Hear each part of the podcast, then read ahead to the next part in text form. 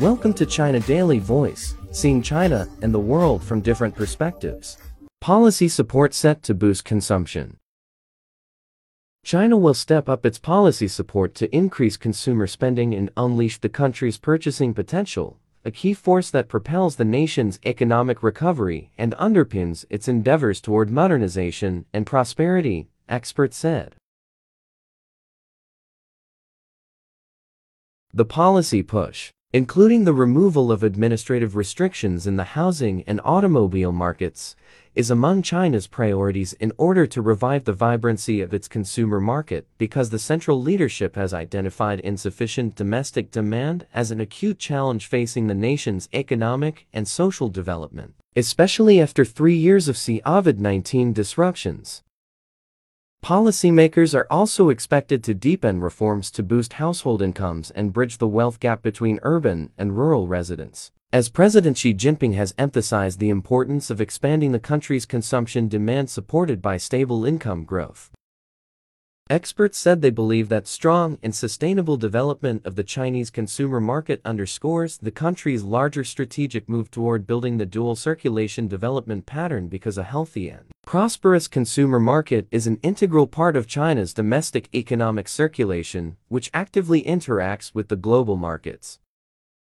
In his article published in April in Qiushi Journal, a flagship magazine of the Communist Party of China Central Committee, Xi urged the country to better coordinate the expansion of domestic demand and supply-side structural reform in order to enhance the strength and reliability of domestic economic circulation, increase its driving force and vitality, and boost its interaction with the international markets.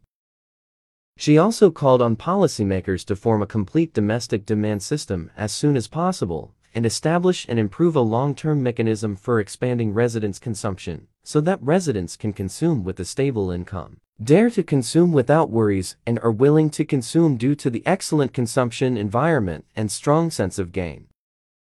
Consumption growth reflects people's increasing desire for a better life and is closely linked with the country's goal of achieving common prosperity and building a modern socialist country in all respects, which is why the central and local authorities have spared no efforts in introducing policies to boost consumption, said Fu Yifu, a senior research fellow at the Star Atlas Institute of Finance.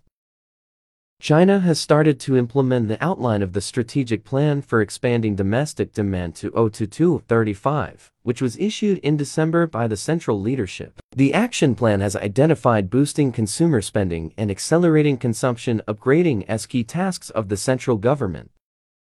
There is significant room for rebound in the consumer market, especially when China's exports are facing uncertainties and domestic investment is gradually reaching saturation. The resurgence in consumer demand can drive the recovery of industrial production and business operation and further promote China's economic growth, Fu said.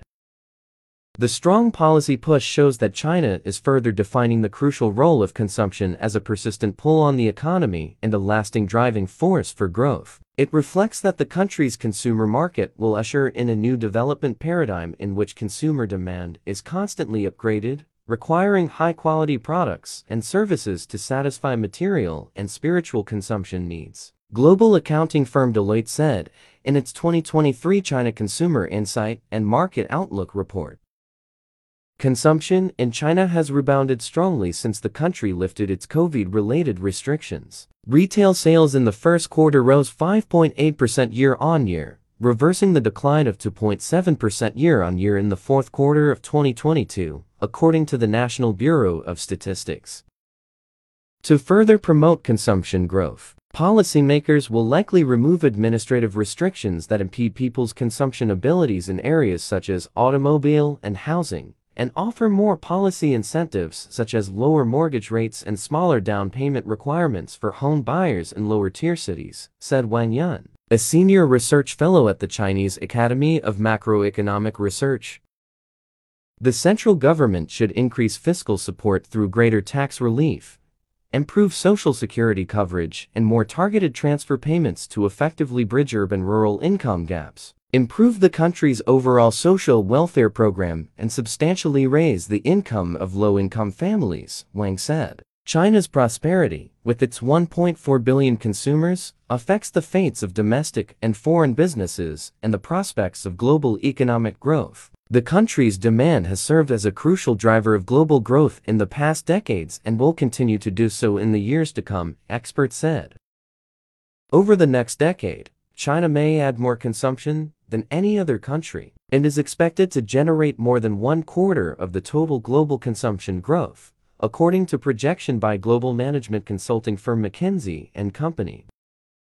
By 2035, the population of China's middle income group will likely surpass 700 million, up from the current size of about 400 million, which will provide a strong base for the Chinese consumer market to grow substantially. According to a report by the Development Research Center of the State Council, U.S. investment bank Morgan Stanley has forecast in a report that China's private consumption is likely to reach about $12.7 trillion by 2030, making the country a global consumption powerhouse and matching the size of the current U.S. market.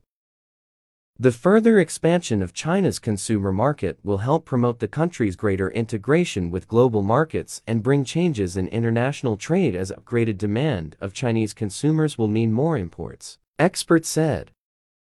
Meanwhile, thriving private consumption in China will also spur shifts in global supply chains, as there will be a greater incentive for foreign companies to move their manufacturing and production operations to China to be closer to the consumers, who are at the forefront of technology adoption, demographic shifts, and new purchasing behavior, they said. Josie Zijian, president of British luxury brand Burberry in China, said that China's expanding consumer market is one of the world's most important markets and remains highly dynamic. The country's high-level opening up continues to provide the world a chance to share the potential and opportunities of the Chinese market and will play a meaningful role in driving the recovery and growth of the world economy. The Chinese consumers are digitally savvy and more eco-conscious than ever before. They are also increasingly turning to innovative products and culturally relevant experiences. All these bring development and growth opportunities for the industry, Zhang said. That's all for today. For more news and analysis, buy the paper. Until next time.